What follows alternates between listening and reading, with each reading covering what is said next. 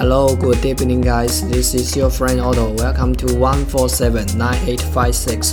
大家晚上好，我是你的朋友 Otto，欢迎收听荔枝 FM 幺四七九八五六，图听每日十五分钟英语。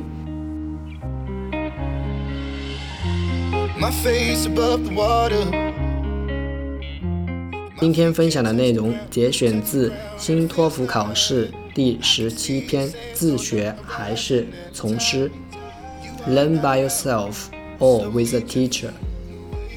After another period of time, we might have become others to a guide, but we still want to make out more. We want to know which restaurant is the most decent, which bookstore is the most perfection, which coffee shop is the most classical.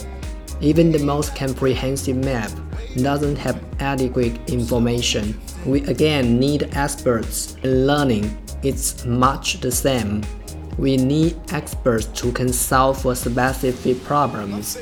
Furthermore, the most beneficial merit of consulting experts is that we cannot merely refer to them, but even discuss with them in depth. As is often the case, a solution for complex matter is not waiting for us right there and then. Sometimes it comes out of inspiration of discussion. In short, have a good teacher is always better than having none, but the importance of a teacher varies from period to period.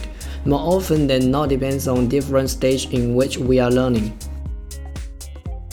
又过了一段时间，我们可以做别人的导游了，但是我们还是想学得更深。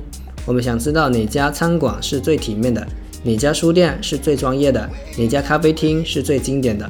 即便是最全面的地图，也没有恰当的答案。我们又一次需要专家了。在学习上大体相同，我们需要专家来请教特定的问题。此外，咨询专家最大的好处就是在于我们不仅可以求助他们，还可以与他们进行深入讨论。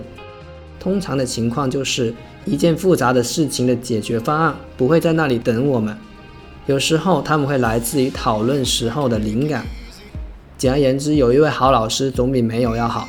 老师的重要性在每个时期都不同，更多的是取决于我们处在学习的哪个阶段。